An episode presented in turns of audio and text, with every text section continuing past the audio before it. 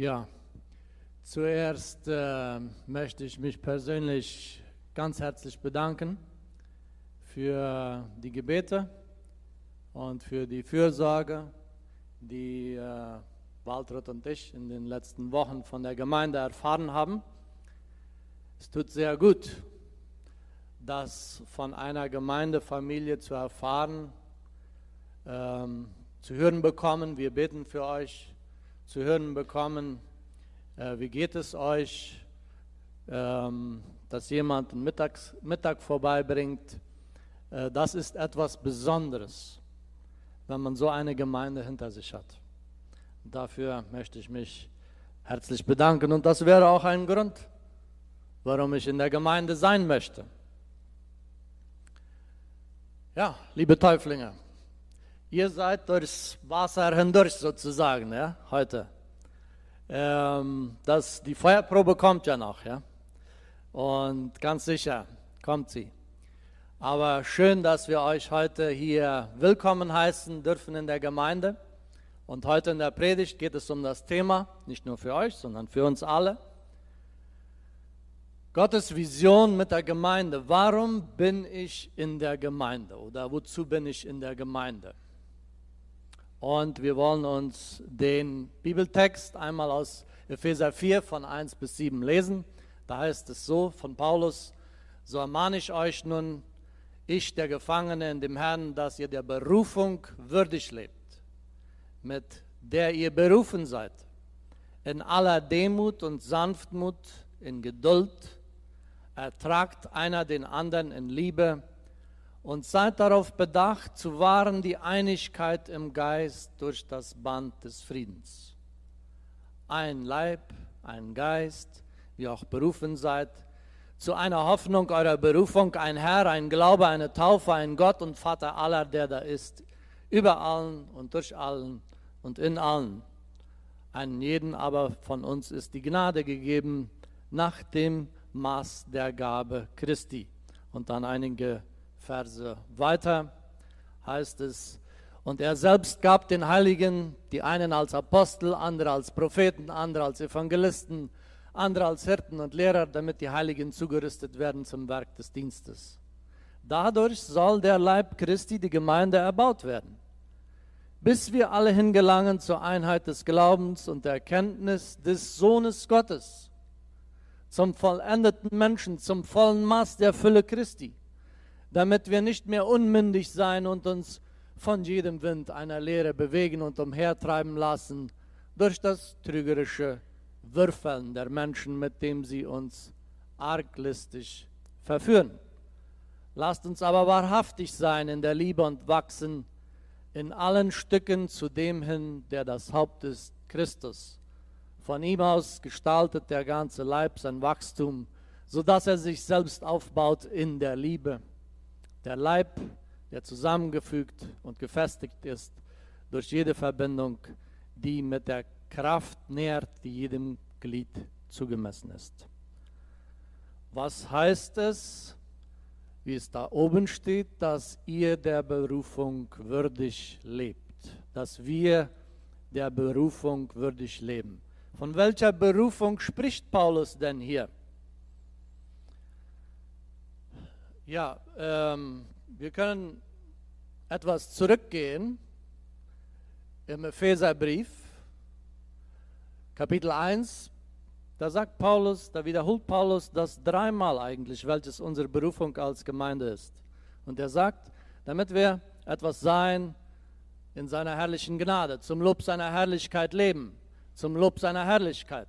Ja? Dreimal erwähnt Paulus das hier in Kapitel 1 und darauf greift er auch in diesem Text zurück, den wir uns eben angeschaut haben. Liebe Täuflinge, ich weiß ja nicht, warum ihr euch wirklich taufen lasst. Ja, einige von euch haben so einige Andeutungen gegeben, gegeben in eurem Zeugnis. Einige haben gesagt, wir wollen die Gemeinschaft erleben der Familie Gottes. Wir wollen dazugehören. Wir wollen wachsen im Glauben. Ähm, andere haben gesagt, äh, wir wollen auch sogar ermahnt werden, hat Mabel heute gesagt. Ja? Äh, und andere haben gesagt, wir freudigerweise, wir wollen dienen. Wir wollen in der Gemeinde dienen. Und das sind sehr äh, loyale Gründe, warum man in der Gemeinde sein sollte. Äh, ich nehme mal an, das hat der Gemeindeleiter und Kenny, der Jugendleiter, euch auch schön eingetrichtert, äh, dass ihr das auch äh, verstanden habt und ihr das auch so gehört habt. Aber sind vielleicht noch andere Gründe da? Ähm, vielleicht, weil die Freunde sich auch taufen ließen oder weil die Eltern es gerne sehen würden oder die Großeltern, weil man halt dazugehören will, weil es sonst so eigentlich zu dem, ja, das gehört einfach dazu, dass man in ist und so weiter. Wie immer es auch sei, wenn das die Gründe sind, dann sollten wir uns vielleicht lieber nicht taufen lassen und in die Gemeinde aufnehmen lassen. Ich möchte uns anderen auch einige ungemütliche Fragen stellen heute. Und äh, ja, uns allen. Warum sind wir in der Gemeinde? Ich lege mal dieses Mikrofon zur Seite. Wir könnten auch fragen, wenn wir den Text berüchtigt, äh, äh, äh, wenn wir den Text äh, berücksichtigen wollen, so. Wozu sind wir in der Gemeinde? Ich habe den Eindruck, dass das bei vielen von uns nicht mehr ganz klar ist. Einige leben nach dem Tauffest genauso weiter wie vorher. Trinkgelage, Hurerei, Party hier und da, leben wie man will. Ja, Renato hat gesagt, ich war müde davon. Ich wollte ein anderes Leben. Ja, sogar manche unserer älteren Glieder leben schon lange nicht mehr ihrer Berufung würdig. Heilig, ausgesondert, was Besonderes zu sein, ein Licht der Liebe Christi zu sein, zum Lob der Herrlichkeit Gottes zu leben. Ich meine, leben wir das? Viele kommen schon seit Jahren nicht mehr in den Gottesdienst oder nur gerade so viel, dass man sagen kann, von der Gemeindeleitung, ich habe sie unlängst einmal gesehen. Gerade so viel, dass man sie nicht ganz anfassen kann. Aber geistliches Leben ist bei manchen schon seit vielen Jahren nicht mehr vorhanden. Traurigerweise. Jagen ist interessanter, ist ja auch interessant. Sport ist interessanter, Hobbys sind interessanter, Reisen und Urlaub sind interessanter, Gemütlichkeit ist attraktiver, tun und lassen, was man will, Hauptsache nicht eine Verantwortung in der Gemeinde übernehmen und sich noch um einen anderen Bruder oder eine andere Schwester zu kümmern. Wenn du einer von denen bist, dann lass mich fragen, warum bist du dann eigentlich noch in der Gemeinde? Aber natürlich, du, wir sagen ja heute keinen, wie viel wir hier sind. Eh?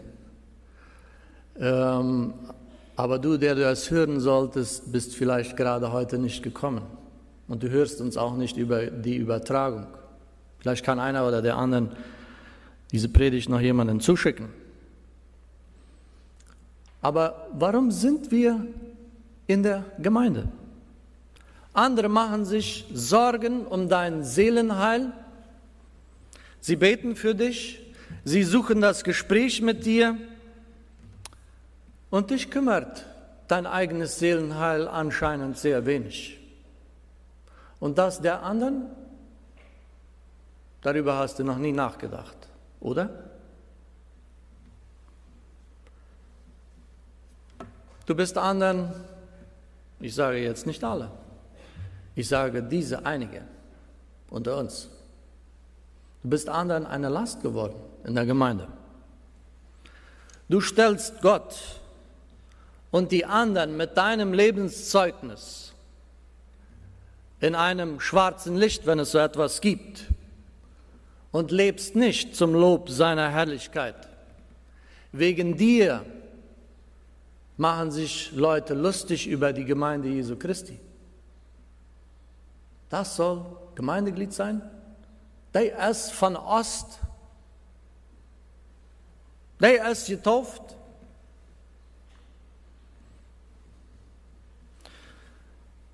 Und die Gemeindeleitung und das Seelsorgekomitee machen sich Sorgen über diese Art der Säkularisierung unserer Gemeindeglieder.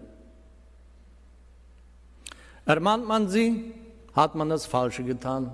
Ermahnt man sie nicht, hat man auch das Falsche getan. Besucht man sie, hat man das Falsche getan. Besucht man sie nicht, hat man das auch das Falsche getan. Ich frage mich, wo soll das hingehen? Ich möchte noch eine Sorge ansprechen. Wie gesagt, habe einige ungemütliche. Ist nicht gut, wenn man lange krank ist und viel Zeit hat zum Nachdenken. Ja?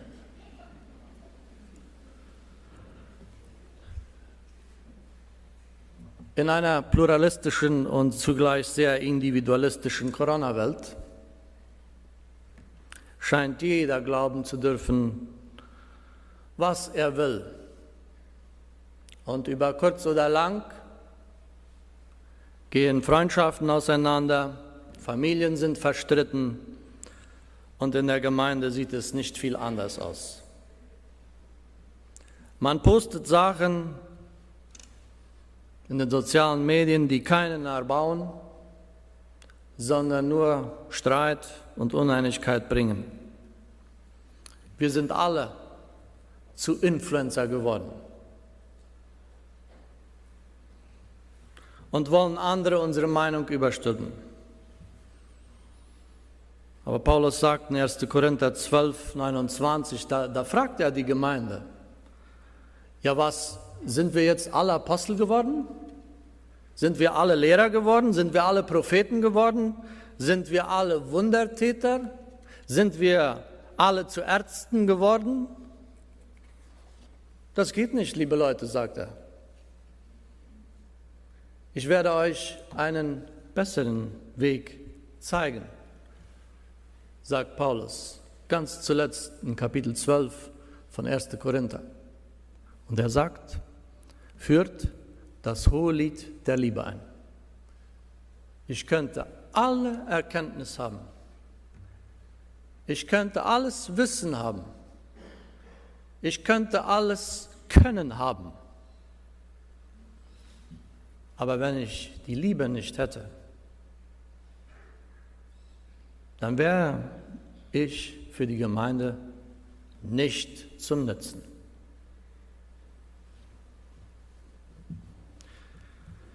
Wenn ich die Status beschaue, dann habe ich den Eindruck, dass wir alle unsere Meinung über Impfen oder Nicht-Impfen haben, über Masken tragen oder nicht Masken tragen haben.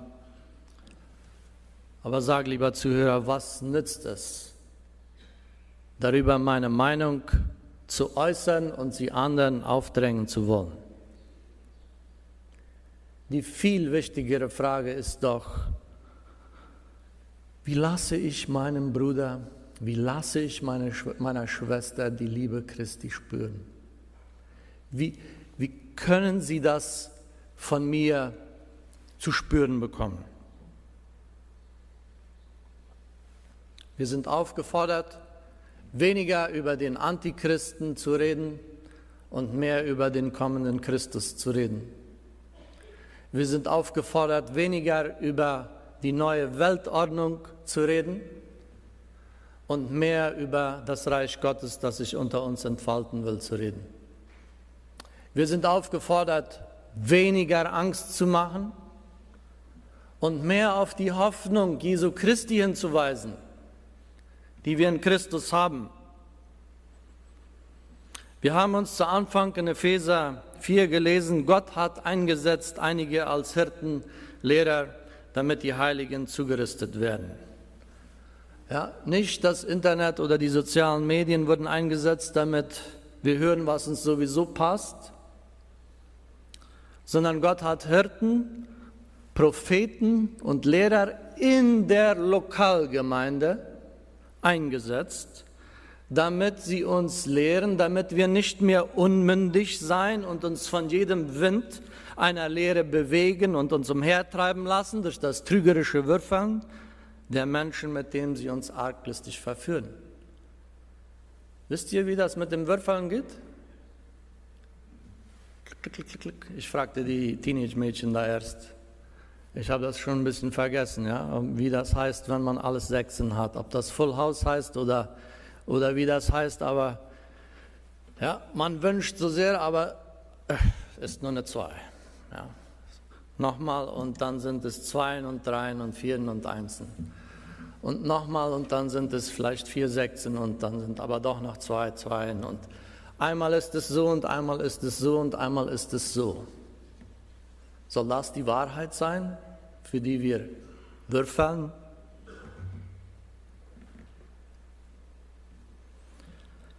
Die Leitung der Lokalgemeinde hat die Verantwortung, die Gemeinde zu orientieren und zu unterweisen. Und natürlich sind wir aufgefordert, im Gebet und in Gottes Wort die Geister zu prüfen, die sich da bewegen. Aber wer die von Gott eingesetzte Gemeindeleitung und die wir gewählt und bestätigt haben, in den Wind schlägt, der lebt eigentlich in Rebellion. Nicht in Rebellion in erster Linie gegen Matthias oder Thilo, sondern gegen den Allmächtigen. Die Haltung, ich werde selber wissen, was für mich gut ist, ist eine Haltung der Rebellion. Von Anfang an im Garten Eden. Und auf Rebellion finden wir in der Bibel keinen Segen. Liebe Gemeinde, ich möchte noch auf einen Missstand in unserer Gemeinde hinweisen, bevor ich uns einlade, vor den Gnadenthron Gottes zu kommen. Unsere Konsum- und Unterhaltungseinstellung. Ob wir wollen oder nicht, die Medien und die Geschäftswelt prägt uns sehr stark in diese Richtung. Und so kommen wir zu der Auffassung, in der Gemeinde sollte es auch so sein oder müsste es auch so sein. Man müsste uns eigentlich mehr bieten in der Gemeinde. Es müsste mehr los sein in der Gemeinde. Es müsste tatkräftiger gepredigt werden in der Gemeinde, unterhaltsamer gepredigt werden in der Gemeinde. Ja, warum besucht uns denn niemand? Wir haben doch Leute, die wir angestellt haben, die wir bezahlen, und die Predigten im Internet, die sind ja eigentlich interessanter als unsere, die wir in der Gemeinde hören.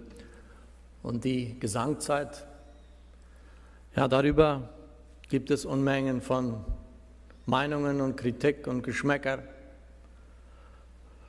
Ich möchte mich hier einmal öffentlich bei Jenny, Andrea, dem ganzen Team der Worship, der Anbetungsteam, des Anbetungsteams bedanken für euren sehr wertvollen Beitrag in der Gemeinde. Danke, dass ihr die Gemeinde anleitet, Gott anzubeten. Werdet nicht müde, genau das zu tun, uns darin anzuleiten, damit wir etwas sein, damit wir etwas sind, zum Lob seiner herrlichen Gnade. Lieber Täufling, liebes Gemeindeglied, ihr seid ja jetzt auch schon. Fast, muss noch aufgenommen werden, aber eigentlich seid ihr schon. Es ist nicht gerade gemütlich, uns den Spiegel vorzuhalten und uns unsere Missstände in der Gemeinde anzuschauen. Und es ist auch nicht ganz einfach, darüber zu predigen. Ich hoffe, es geht euch nicht so wie dem einen Bruder äh, vor Jahren, mit dem ich an einem, einem Sonntagnachmittag äh, zusammenkam und der mir dann so sagte, naja, Heute haben wir uns von hinter der Kanzel mal wieder so richtig ausfluchen lassen. Ja.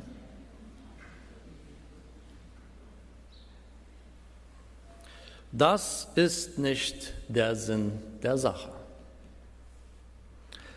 Aber die Bibel sagt, Licht kann nicht in unser Leben kommen, wenn wir das Licht nicht in unsere dunklen Ecken unseres Lebens lassen. Die Gnade Christi will uns heller leuchten als unsere Missstände, als unsere Sünde. Aber das kann sie nur, wenn wir sie wirklich auf diese in diese dunklen Kammern unseres Gemeindelebens, unseres persönlichen Lebens leuchten lassen. Dann können wir mit dem Evangeliumslied, dann können wir dem Evangeliumslied folgen, ich komme so wie ich bin. Mit diesem allen, was wir sind, wie wir gelebt haben, wie wir leben, dürfen wir kommen. So wie wir sind. Ja, mit all unserem Makel, mit unserer Sünde dürfen wir kommen und Gnade und Vergebung unserer Sünde erfahren. Vielleicht willst du ein Gespräch suchen mit der Gemeindeleitung oder einem Bruder in der Gemeinde. Ich will meine Beziehung zu Jesus erneuern, sagst du vielleicht. Es soll anders werden bei mir. Einige haben das in dieser Corona-Zeit getan. Sie haben angerufen und gesagt, ich brauche jemanden, mit dem ich reden kann. Ich brauche ein Gebet. Ich brauche ein, ein Wort Gottes für mich. Ich brauche das jetzt. Und sie haben ihr Leben äh, geändert. Andere scheinen nur noch härter und distanter in ihrer Beziehung zu Gott zu werden. Ich bin mittlerweile der Auffassung, dass es auch eine falsche Heilsgewissheit geben kann. Wir zitieren so gerne Markus 16, 16 auf dem Tauffest oder auch in unseren Zeugnissen. Wer da glaubt und getauft wird, der wird selig werden. Und wir schreiben diesem Ritual mehr zu als unserer gelebten Beziehung zu Christus. Aber lassen wir uns nicht irren. Wir können nicht einfach so weiterleben. Gott lässt sich nicht spotten. Denn er sagt, nicht alle, die zu mir sagen, Herr, Herr, werden in das Himmelreich kommen, sondern die, die den Willen meines Vaters tun. Was ist der Wille des Vaters? Dass wir einander lieben, wie er uns geliebt hat, damit die Welt erkennt, dass wir Gemeinde Jesu sind, dass wir etwas sind zum Lob seiner Herrlichkeit. Falls du gemerkt hast, dass es bei dir anders werden muss, dann lade ich dich ein, Buße zu tun und dich unter die bedingungslose Gnade Jesu Christi zu stellen. Jesus möchte gerne, möchte dir gerne Vergebung zusprechen. Seine Liebe für dich ist bedingungslos. Und wenn sie dich neu beleben wird, dann kannst du etwas sein zum Lob seiner Herrlichkeit. Amen.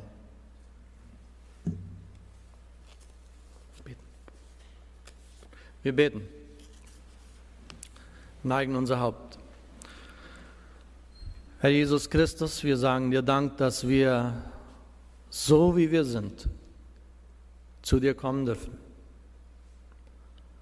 Mit all unserem Makel, mit all unseren Missständen, mit all unserer Sünde, mit unserer Gleichgültigkeit, mit all unserer Kälte, dürfen wir zu dir kommen. Und wir bekennen unsere Sünde, unsere Kälte untereinander. Wir bekennen, dass wir nicht immer zum Lob deiner Herrlichkeit gelebt haben, dass wir dich nicht groß gemacht haben, dass wir aus eigennützigen ähm, Dingen, Motivationen vielleicht den Schritt in der Gemeinde gemacht haben oder noch in der Gemeinde sind. Aber wir wollen dass es anders wird. Wir wollen, dass du wieder leuchtest durch uns, dass deine Herrlichkeit zu sehen ist durch uns. Wir bitten dich, wirke das in uns. Amen.